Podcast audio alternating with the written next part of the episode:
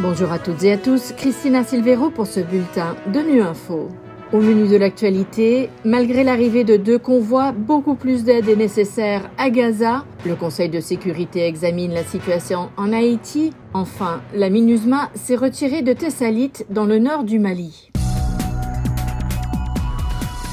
Deux convois d'un total de 34 camions ont traversé le point de passage de Rafah vers Gaza ce week-end, transportant des fournitures d'urgence pour les 2 millions de Gazaouis dans le besoin. Les agences humanitaires de l'ONU se sont félicitées de cette avancée, mais elles soulignent toutefois haut et fort que cette aide est loin d'être suffisante. L'UNICEF a cité en exemple l'eau. Le premier convoi contenait 44 000 litres, une goutte d'eau par rapport aux besoins, comme l'explique le représentant de l'UNICEF en Égypte, Jeremy Hopkins.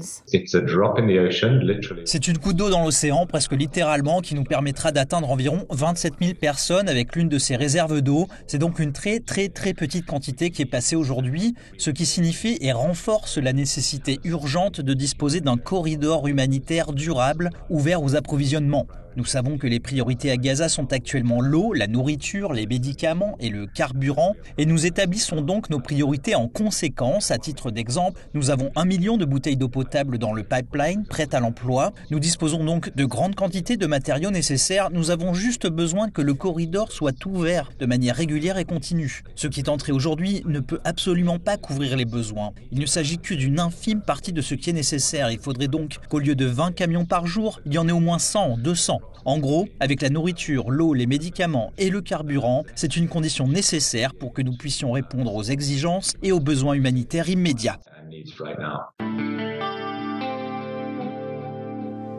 Le Conseil de sécurité s'est réuni ce matin pour examiner la situation en Haïti où en attendant l'appui d'une mission internationale dirigée par le Kenya, la situation sécuritaire est toujours hors de contrôle. Des bandes organisées terrorisent les habitants qui attendent toujours de pouvoir voter depuis l'assassinat de leur président voici deux ans. La chef du bureau de l'ONU en Haïti, Maria Isabel Salvador, a rappelé au Conseil que le progrès politique dépend de la sécurité mais aussi du développement et de la situation humanitaire. Le progrès politique en Haïti est étroitement lié aux aspects sécuritaires, humanitaires et de développement. La restauration des institutions démocratiques grâce à des élections crédibles et participatives est fondamentale pour un État des droits durables. Je réitère l'appel du secrétaire général aux parties prenantes haïtiennes à mettre de côté leurs divergences et à œuvrer en faveur des élections démocratiques, en faveur du peuple haïtien. La représentation et la participation de tous les groupes en Haïti sont cruciales pour parvenir à des solutions durables à la crise multidimensionnelle. Aborder des problèmes tels que la violence sexuelle, la protection des enfants et le soutien aux groupes vulnérables et marginalisés est une priorité pour garantir une cohésion sociopolitique et une paix durable. Les élections sont le seul chemin et le seul impératif pour restaurer les institutions démocratiques en Haïti. Seule la démocratie et l'état de droit constituent la base à partir de laquelle Haïti peut progresser vers le développement et la croissance durable.